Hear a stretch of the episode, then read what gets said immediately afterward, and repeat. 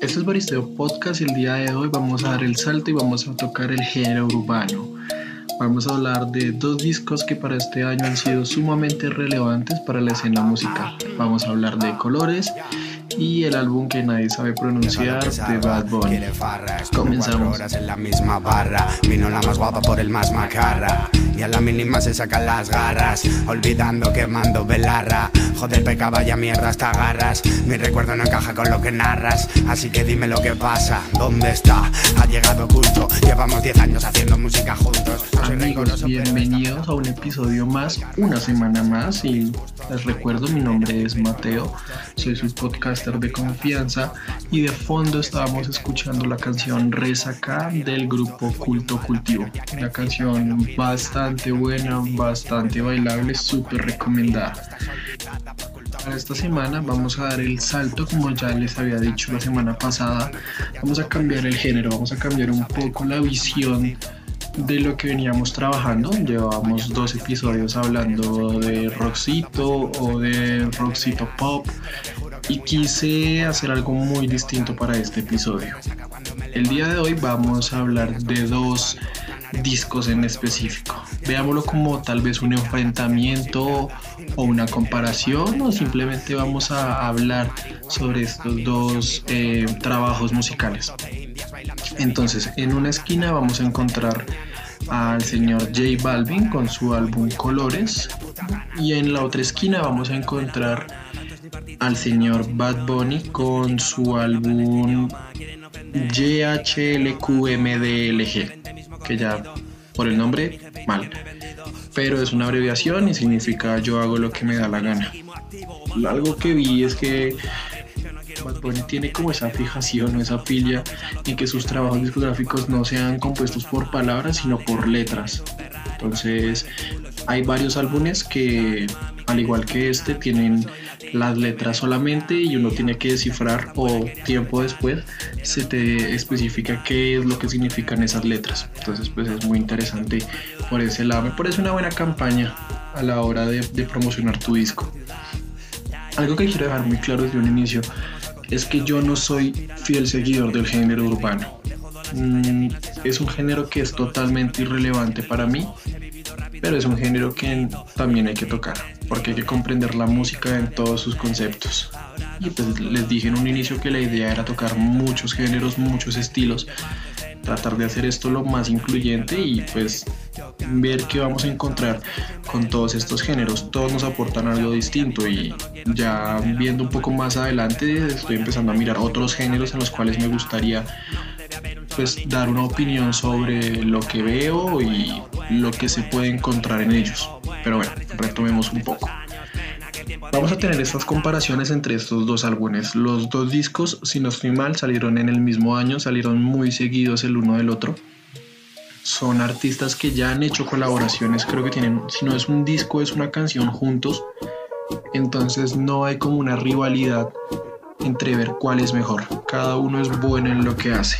Pero me tomé el trabajo de sentarme a escuchar los dos álbumes y ver qué encontrábamos en cada uno. Es interesante los conceptos que se manejan. Hay cosas de las cuales les voy a hablar que no me gustaron, que no estoy de acuerdo, que me parecieron sumamente, no sé, de mal gusto, pero algo que también hay que tener en cuenta es que este es un concepto netamente personal y que esto es algo totalmente subjetivo. Tal vez hay gente que le encanta este género, pero no le gusta el rock, no le gusta el metal. Entonces es muy entendible como ese roce o ese choque. Pero bueno, vamos a, a entrar en, en tema. Vamos a tomar primero que todo las portadas de los dos álbumes porque me parecieron sumamente interesantes. En colores, la portada y toda la línea gráfica está hecha por el artista japonés Takashi Murakami. Sí, el artista diseñó flores sonrientes que tienen los ojos en forma de trueno y esto es un símbolo sumamente recurrente en la iconografía del paisa o de la persona de Medellín.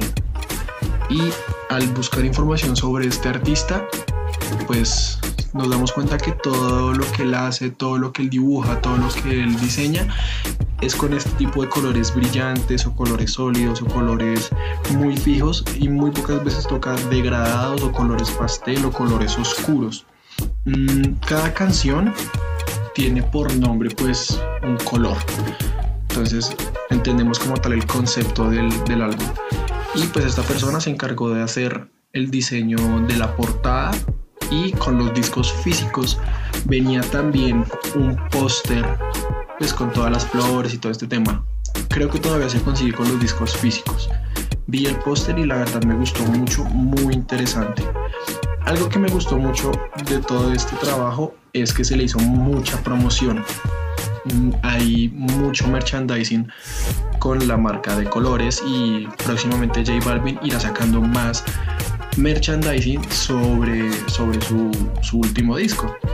hay un muy buen trabajo, una muy buena planación, un muy buen equipo ahí reunido para, para explotar como tal todo el concepto de colores. En el álbum de Bad Bunny, en el Yo hago lo que me da la gana, la portada fue llevada a cabo por el director y fotógrafo Germán de la Fuente. Sí, como tal no encontré un sentido o una intención en la portada del disco y busqué información sobre la portada y no encontré absolutamente nada o no hay nada claro.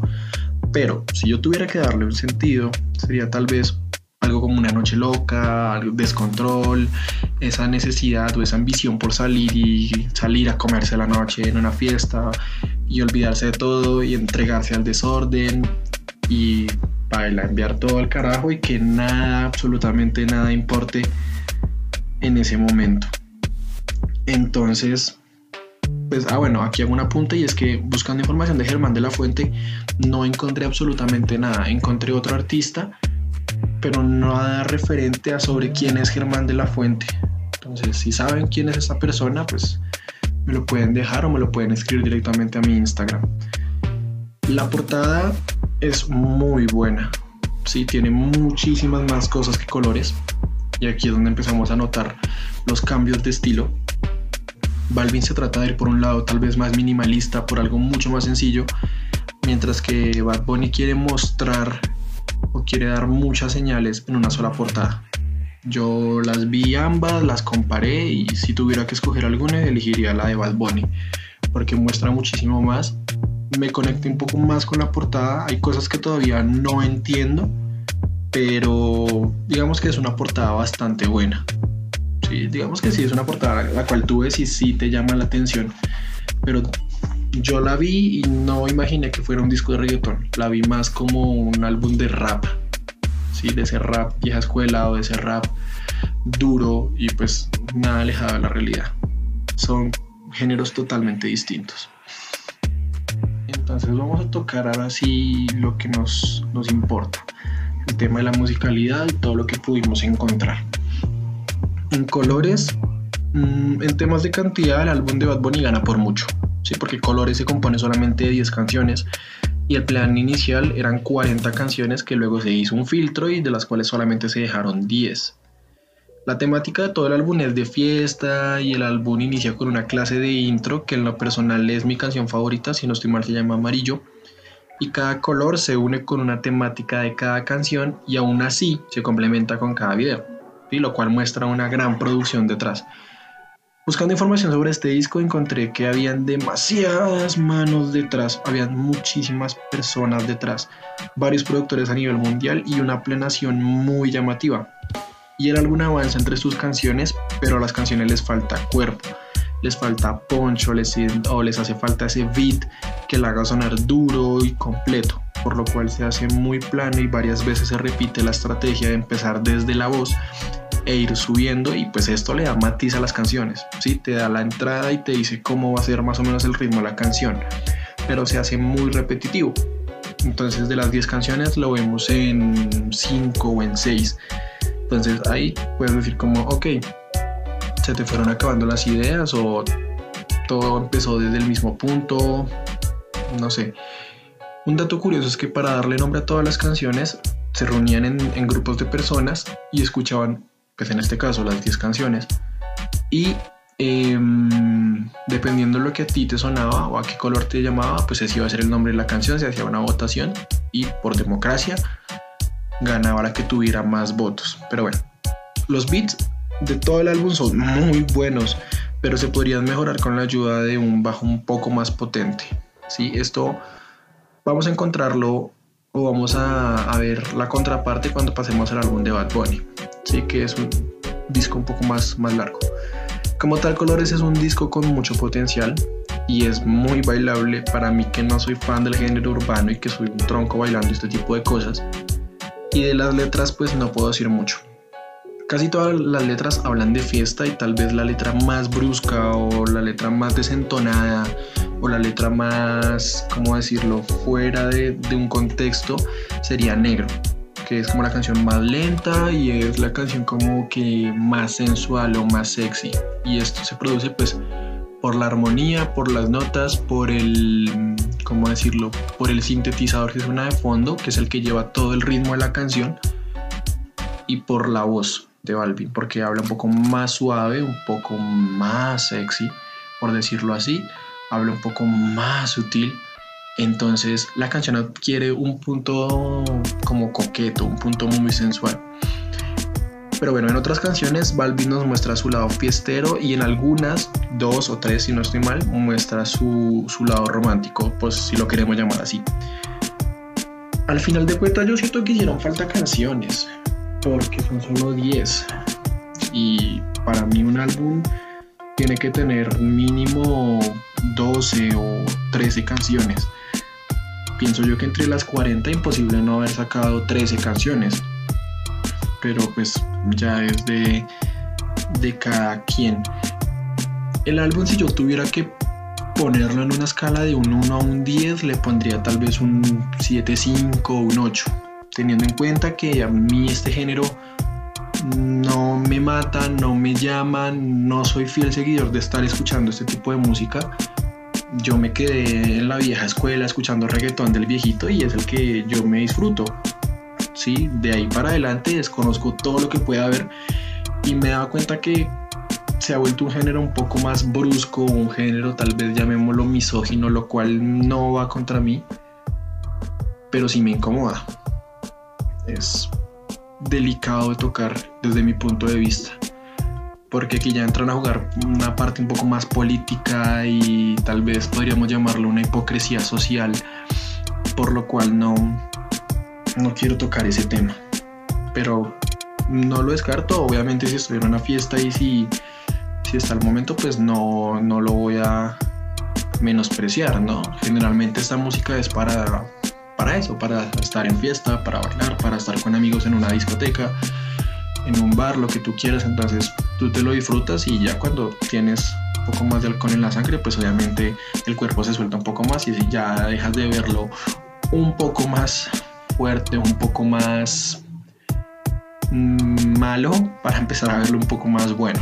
Recalco, esto es desde mi punto de vista personal.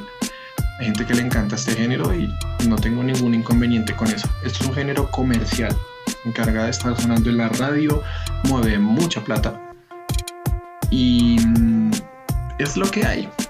Sí, más adelante puede que llegue un género nuevo y se están empezando a mezclar géneros que mm, son raros, son muy raros y al oído son bastante incómodos. Y es donde tú preguntas, ¿en serio van a sacar esto? ¿En serio esto vende? Y vas a ver, y sí, hay gente que lo escucha y todo. O sea, como ya les dije antes, para gustos colores y para gustos culos. Aquí no se le va a juzgar a nadie. Simplemente no es cómodo para mí. O bueno, Colores es un álbum que sí me escucharía una que otra vez. No lo descarto. Pero el álbum de Bad Bunny no. Y ya veremos por qué.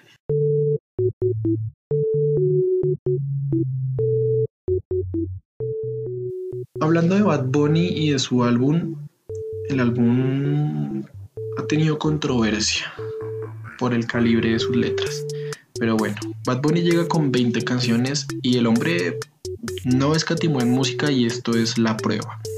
El disco es sumamente extrovertido, inicia muy suave con un trap muy llamativo. El video me pareció interesante, pero bueno, es un trap llamativo, ligero y el álbum avanza lento. ¿sí? Te va llevando como de la mano por diferentes pisos o te va llevando por la cabeza del autor y eso está bien. Y el álbum no es agotador al inicio, pero al tener tantas canciones, el álbum se hace eterno. Tengamos en cuenta que Colores dura media hora. El álbum de Bad Bunny llega a durar casi hora y 15, hora y 20. Entonces, Bad Bunny dice que a inicios del próximo año o a mitad del próximo año va a sacar un nuevo álbum y dice que pues, después de eso se va a retirar. Pero la verdad lo veo muy, muy difícil.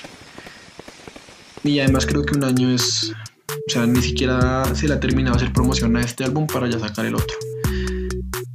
Bueno, tengamos en cuenta que aparte de este disco en cuestión, aparte del disco que estamos analizando, meses después salió una versión con temas que no entraron en el disco.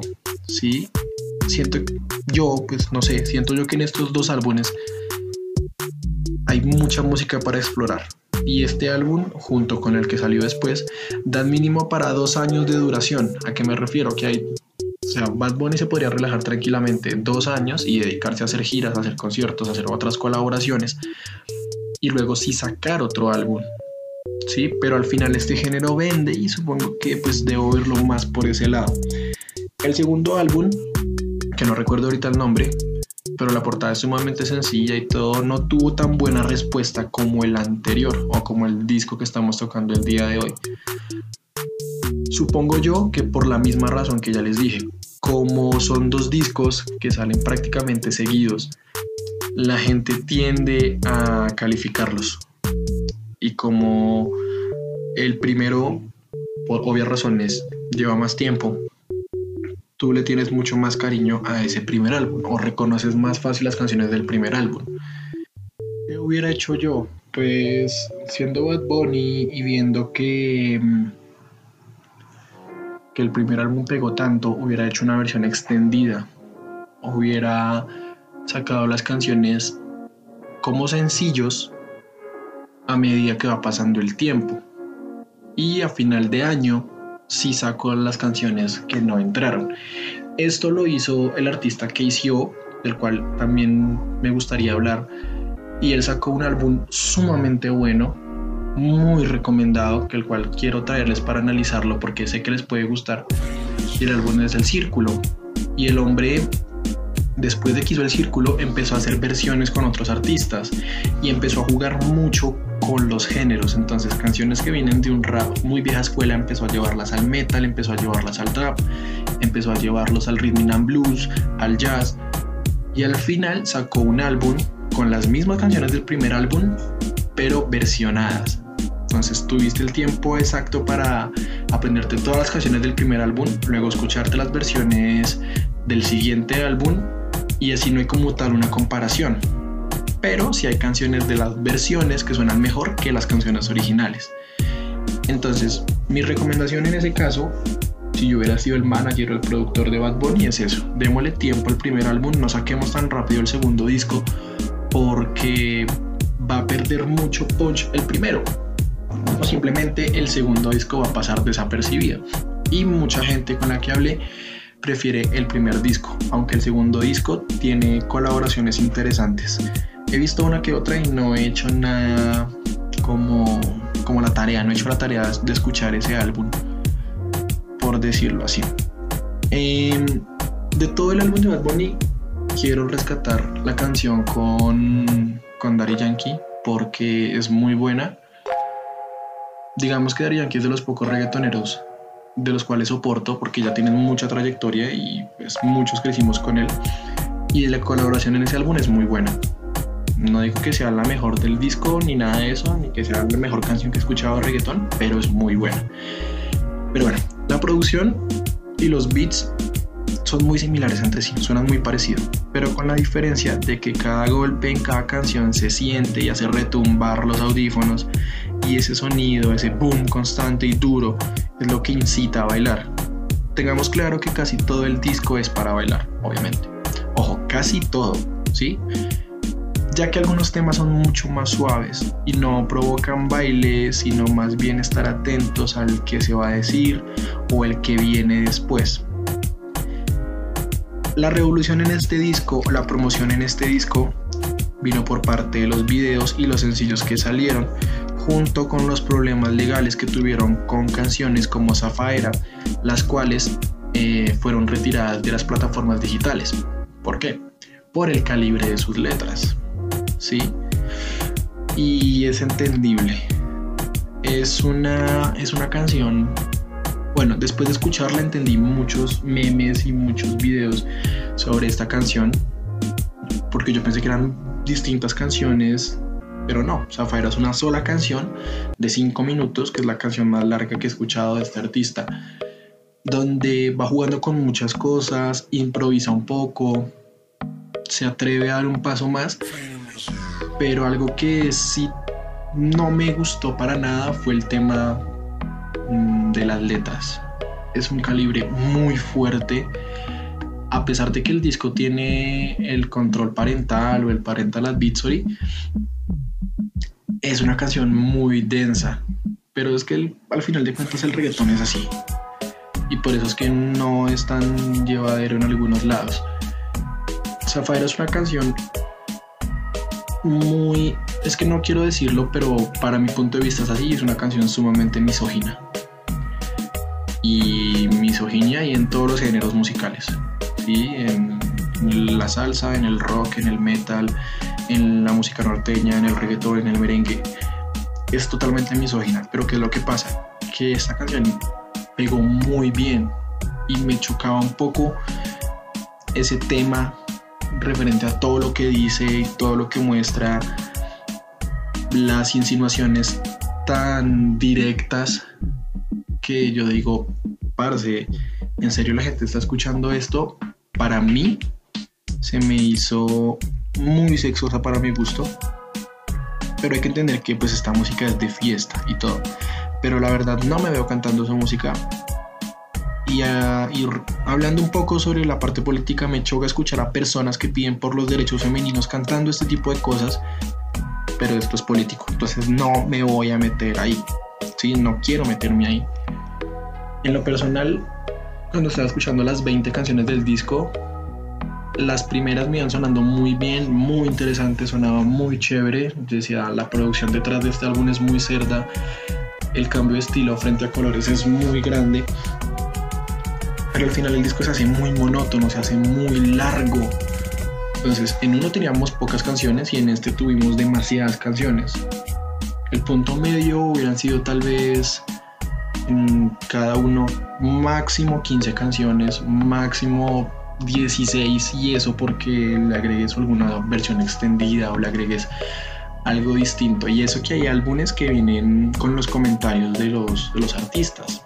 Entonces, en uno de los episodios les recomendé el álbum de, de Landera Mítica y en una de esas versiones viene el álbum con comentarios, es decir, primera canción suena comentarios sobre esa canción y así, segunda comentario, tercera comentario. Y son álbumes que no te vas a escuchar en forma. O dices, oh, hay una versión extendida y lo escuchas. Pero no es algo como que lo tengas ahí en tu playlist fija para escuchar los comentarios sobre X canción. Hablando de nuevo sobre la parte musical, Bad Bunny gana por mucho. Mucho, mucho. Por la parte de, de la producción, como ya les dije el sonido es fuerte, es contundente, explosivo.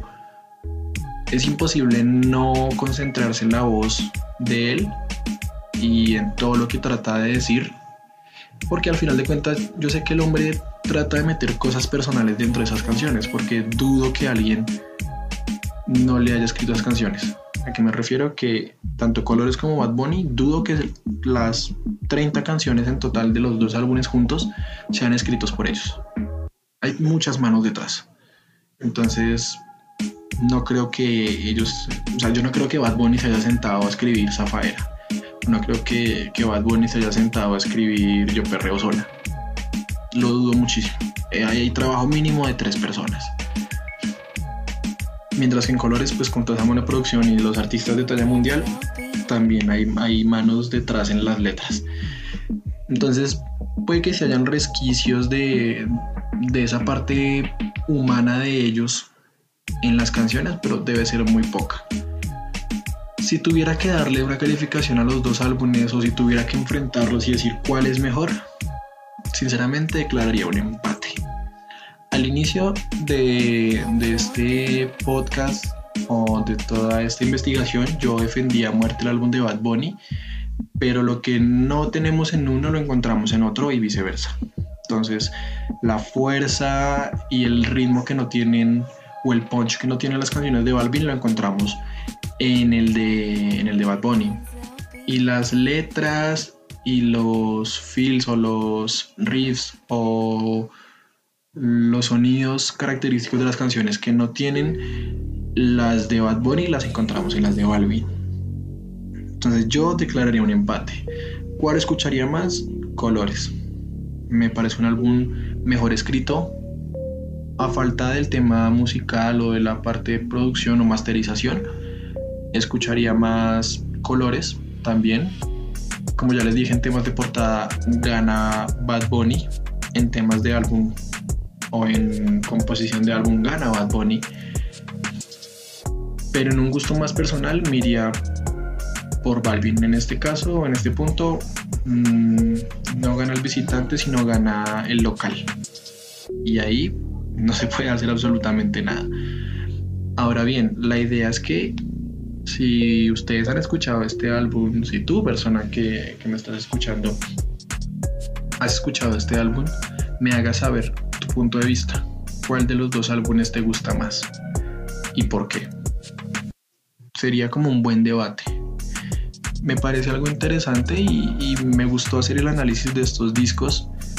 La verdad quise hablar más, pero no encontraba las palabras y creo que esto es porque como no es un género del cual yo me la pasé escuchando, no sé de dónde tomar referencias y no sé muy bien por dónde agarrarlo, entonces tenía que agarrarlo con pinzas.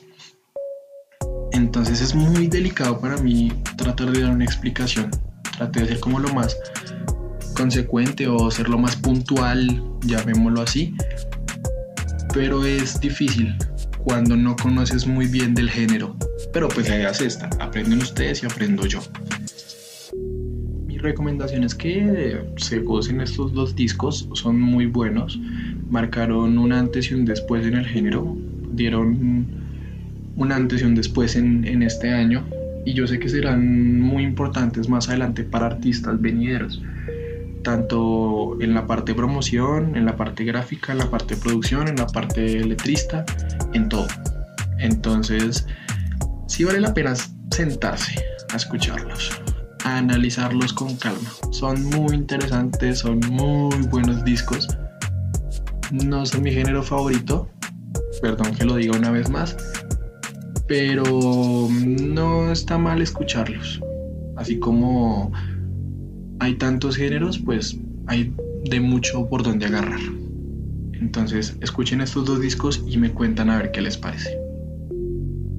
Mi gente, recomendaciones para, para esta semana, para que escuchen, para que afronten este, este puente que se nos viene, por lo menos aquí en Colombia. Les voy a recomendar el álbum X de Culto Cultivo es un álbum de rap muy bueno. Yo lo escuché, me gustó mucho. Es relativamente nuevo. Salió en marzo de este año. Tiene canciones muy buenas y la primera canción que abre eh, suena muchísimo a lo que es Colombia, lo que es Medellín, a lo que es la escena del rap colombiana, la cual es muy buena y me gustaría también hablar de ella. Este sería el álbum de recomendación para esta semana. Ah, es la vida. Si así es la vida, le doy la vuelta. Preguntas y respuestas. Yo bajo con mi gente cuando se acaba la orquesta. A mí ya ni me afecta lo que a ti te molesta. Mete primera que aquí vamos en cesta. Cuántas cosas hemos visto desde que empezamos, man. Con el peca, el tío del merchandising y podcast para esta semana les voy a recomendar uno que me encanta. Le he perdido un poco el hilo, pero me gusta mucho lo que han hecho. Y son los amigos de la cotorriza. Son dos comediantes mexicanos que hablan de... Es un humor negro Si tú no soportas el humor negro, si te ofendes con facilidad, tal vez este no sea tu, tu podcast. Pero si te gusta reírte de lo que sea y sabes que solamente es en comedia, aquí tienes un muy buen material, tienen momentos muy buenos, los cuales me han hecho en algunos casos llorar de la risa y les recomiendo mucho. Vamos a escuchar un poco de ellos. ¿Por qué siempre los fantasmas son los mismos? No, ¿y por ¿Siempre qué es una siempre- niña? ¿O siempre Sí. es un viejito? Una ¿Por- viejita, sí. ¿por, por qué no ha habido un, un- Mira, y no lo digo de ninguna manera ofensiva, ¿eh? Pero ¿por qué no ha habido un fantasma con síndrome de Down? Han habido muchos, güey. O sea, uno... Uno hijo de tu Voy haciéndolo de lado. Me estaba tomando el camino. El camino no peligroso, güey. No, pero lo que voy es, o sea. Oye, oye, lo ves, lo ves en la pared.